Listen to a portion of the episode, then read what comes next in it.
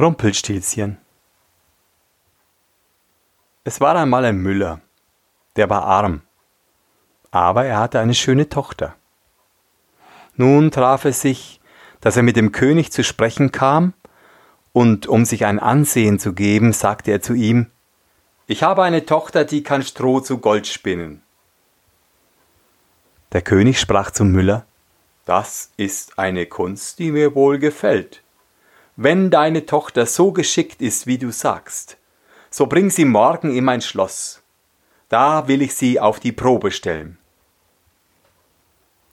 Als nun das Mädchen zu ihm gebracht ward, führte er es in eine Kammer, die ganz voll Stroh lag, gab ihr Rat und Haspel und sprach Jetzt mache dich an die Arbeit, und wenn du diese Nacht durch bis morgen früh dieses Stroh nicht zu Gold versponnen hast, so musst du sterben. Darauf schloss er die Kammer selbst zu, und sie blieb allein darin. Da saß nun die arme Müllers Tochter und wusste um ihr Leben keinen Rat. Sie verstand gar nichts davon, wie man Stroh zu Gold spinnen konnte, und ihre Angst ward immer größer, dass sie endlich zu weinen anfing. Da ging auf einmal die Türe auf, und trat ein kleines Männchen herein und sprach Guten Tag, Jungfer Müllerin. Warum weint sie so sehr? Ach, antwortete das Mädchen, ich soll Stroh zu Gold spinnen und versteh das nicht. Sprach das Männchen. Was gibst du mir, wenn ich dir spinne? Mein Halsband, sagte das Mädchen. Das Männchen nahm das Halsband, setzte sich vor das Rädchen und schnurr, schnurr, schnurr, dreimal gezogen, war die Spule voll. Dann steckte es eine andere auf und schnurr, schnurr, schnurr, dreimal gezogen, war auch die zweite voll. Und so ging's fort bis zum Morgen. Da war alles Stroh versponnen und alle Spulen waren voll Gold. Bei Sonnenaufgang kam schon der König, und als er das Gold erblickte, erstaunte er und freute sich aber sein Herz ward nur noch goldgieriger. Er ließ die Müllers Tochter in eine andere Kammer voll Stroh bringen, die noch viel größer war, und befahl ihr, das auch in einer Nacht zu spinnen, wenn ihr das Leben lieb wäre. Das Mädchen wusste sich nicht zu helfen und weinte. Da ging abermals die Türe auf, und das kleine Männchen erschien und sprach was gibst du mir, wenn ich dir das Stroh zu Gold spinne? Meinen Ring von dem Finger, antwortete das Mädchen.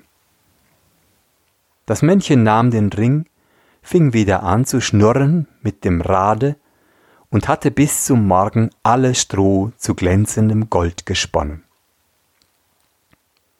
Der König freute sich über die Maßen bei dem Anblick, war aber noch immer nicht goldessatt, sondern ließ die Müllers Tochter in eine noch größere Kammer voll Stroh bringen und sprach Die musst du noch in dieser Nacht verspinnen. Gelingt dir's aber, so sollst du meine Gemahlin werden.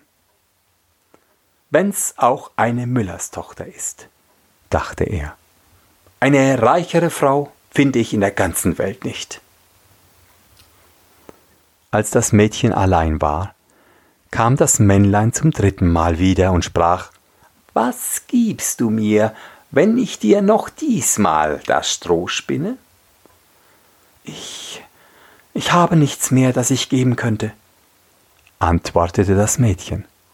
So versprich mir, wenn du Königin wirst, dein erstes Kind. Wer weiß, wie das noch geht, dachte die Müllerstochter und wusste sich auch in der Not nicht anders zu helfen. Sie versprach also dem Männchen, was es verlangte, und das Männchen spann dafür noch einmal das Stroh zu Gold. Und als am Morgen der König kam und alles fand, wie er gewünscht hatte. So hielt er Hochzeit mit ihr, und die schöne Müllers Tochter ward eine Königin. Über ein Jahr brachte sie ein schönes Kind zur Welt und dachte gar nicht mehr an das Männchen. Da trat es plötzlich in ihre Kammer und sprach Nun gib mir, was du versprochen hast. Die Königin erschrak und bot dem Männchen alle Reichtümer des Königreichs an, wenn es ihr das Kind lassen wollte. Aber das Männchen sprach Nein, etwas Lebendes ist mir lieber als alle Schätze der Welt. Da fing die Königin so an zu jammern und zu weinen, dass das Männchen Mitleiden mit ihr hatte. Drei Tage will ich dir Zeit lassen, sprach er. Wenn du bis dahin meinen Namen weißt, so sollst du dein Kind behalten. Nun besann sich die Königin die ganze Nacht über auf alle Namen, die sie jemals gehört hatte, und schickte einen Boten über Land, der sollte sich erkundigen, weit und breit, was es sonst noch für Namen gäbe. Als am andern Tag das Männchen kam, fing sie an mit Kasper, Melchior, Balzer und sagte alle Namen, die sie wusste, nach der Reihe her. Aber bei jedem sprach das Männlein, so heiß ich nicht. Den zweiten Tag ließ sie in der Nachbarschaft herumfragen, wie die Leute da genannt würden, und sagte dem Männlein die ungewöhnlichsten und seltsamsten Namen vor. Heißt du vielleicht Rippenbiest oder Hammelswade oder Schnürbein? Aber es antwortete immer, so heiß ich nicht. Den dritten Tag kam der Bote wieder zurück und erzählte, Neue Namen habe ich keinen einzigen finden können. Aber wie ich an einen hohen Berg um die Waldecke kam, wo Fuchs und Has sich gute Nacht sagen, so sah ich da ein kleines Haus, und vor dem Haus brannte ein Feuer, und um das Feuer sprang ein gar zu lächerliches Männchen, hüpfte auf einem Bein und schrie, heute back ich, morgen brau ich, übermorgen hol ich der Königin ihr Kind, ach wie gut ist, dass niemand weiß, dass ich Rumpelstilzchen heiß. Da könnt ihr euch denken, wie die Königin froh war, als sie den Namen hörte. Und als bald hernach das Männlein hereintrat und fragte, nun, Frau Königin, wie heiß ich? fragte sie erst. Heißest du Kunz? Nein. Heißest du Heinz? Nein. Heißt du etwa Rumpelstilzchen? Das hat dir der Teufel gesagt! Das hat dir der Teufel gesagt! schrie das Männlein und stieß mit dem rechten Fuß vor Zorn so tief in die Erde, dass es bis an den Leib hineinfuhr, dann packte es in seiner Wut den linken Fuß mit beiden Händen und riss sich selbst mitten entzwei.